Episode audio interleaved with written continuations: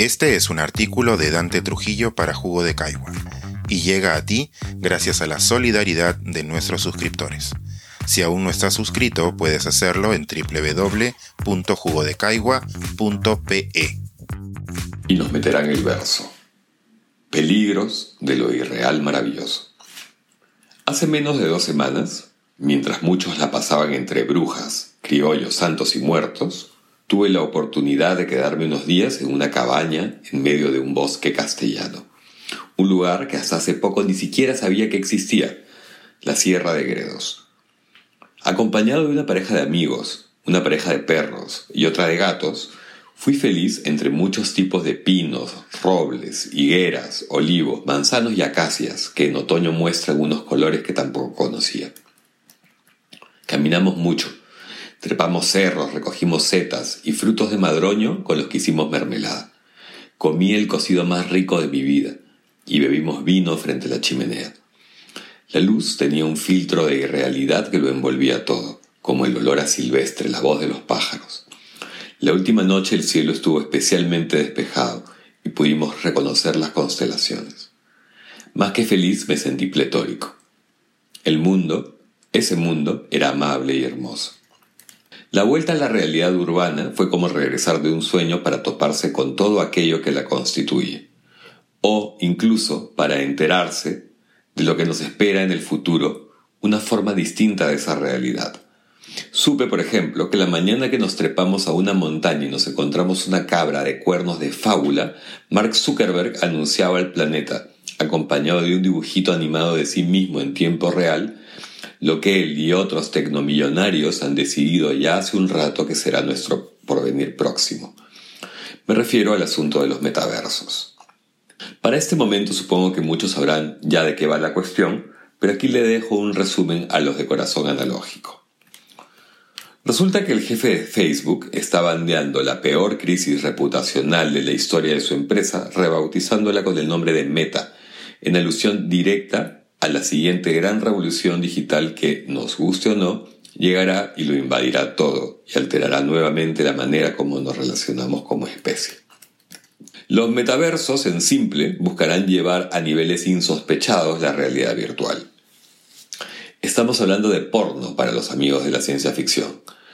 A través ya no de cascos a lo Daft Punk, sino de lentes convencionales, paso previo a los chips incrustados en la cabeza, podremos acceder artificial pero literalmente a todo.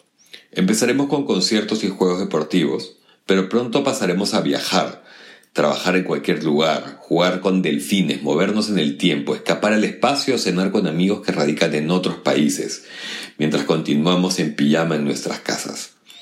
Ya no mandaremos mensajes, sino que estaremos con los demás. Si lo podemos pagar, podremos acceder a todo sin hacer nada. Por ahora, nuestra relación con el ciberespacio se reduce a navegar por páginas web, aplicaciones y redes sociales, y sabemos que al levantar la vista tenemos un mundo real esperándonos. Los metaversos buscarán que no salgamos, que nos quedemos a vivir allá adentro.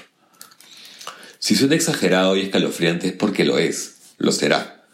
Meta, por supuesto, no es la única gran corporación en la carrera hacia el Internet multidimensional. Ya están en ello Sony, Google, Microsoft, Apple y demás negocios del ramo. Nada los va a detener. Se calcula que para dentro de dos años el asunto rondará los 800 mil millones de dólares. Y es que la idea no es solo entretenernos y comunicarnos, claro, sino conocernos más, vigilarnos mejor y sobre todo vendernos cosas, servicios y bienes digitales. Esta fantasía inmersiva que lleva décadas imaginándose y al menos cinco años gestándose, la viviremos en pleno dentro de aproximadamente 10 años. Aunque podría ser menos, ya sabemos que nada mueve hoy más la tecnología que el dinero.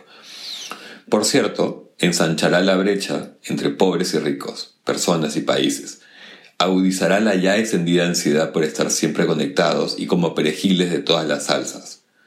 FOMO, Fear of Missing Out, la pasividad física, la frivolidad, la verdadera soledad, la locura.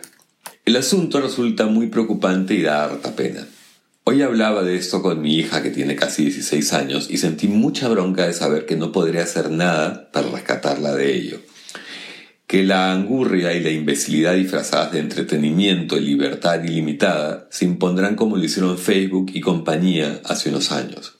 Pero será peor, más cínico, más desconectado de la realidad, más falso, mucho peor.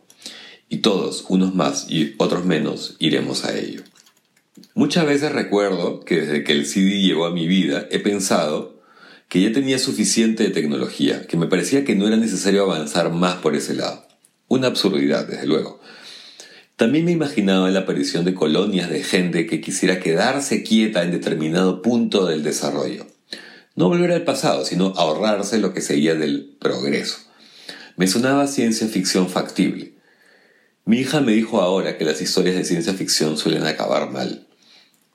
No hablo como un idealizador del pasado, ni como un romántico antitecnológico. Solo digo que cuando llegue seremos más avatares, pero menos humanos. Desde la tarde solo pienso que quiero llevar a mi preciosa hija pronto a cualquier bosque. Este es un artículo de Dante Trujillo para Jugo de Caigua y llega a ti gracias a la solidaridad de nuestros suscriptores. Si aún no estás suscrito, puedes hacerlo en www.jugodecaigua.pe.